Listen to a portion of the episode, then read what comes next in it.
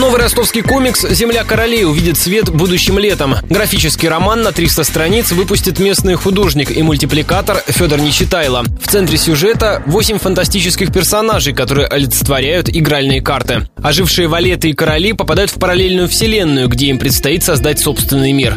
По словам автора Федора Нечитайла, это философская история о стремлении к власти. Так получилось, что они оказались заперты во вселенной. И у них и у каждого есть сильный, но ограниченный источник энергии, который они должны использовать разумно. Но нюанс стоит в том, что этот источник энергии ограниченный, и им нужно его как-то рационально использовать, чтобы построить свой мир. Беда в том, что мир один, а их восемь, и нужно как-то это делить. Некоторые заинтересованы в том, чтобы их мир не мешал другим, некоторые заинтересованы в обратном.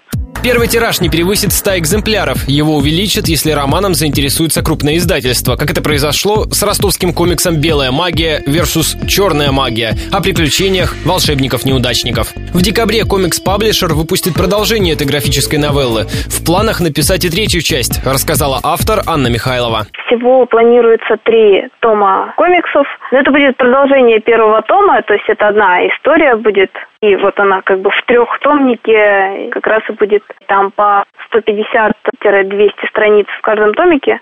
Первый у нас продавался в магазинах «Хочу» и в новом книжном. Думаю, там же можно будет купить. Напомним, пилотный выпуск увидел свет в прошлом декабре, продолжение обещают издать тиражом в тысячу экземпляров.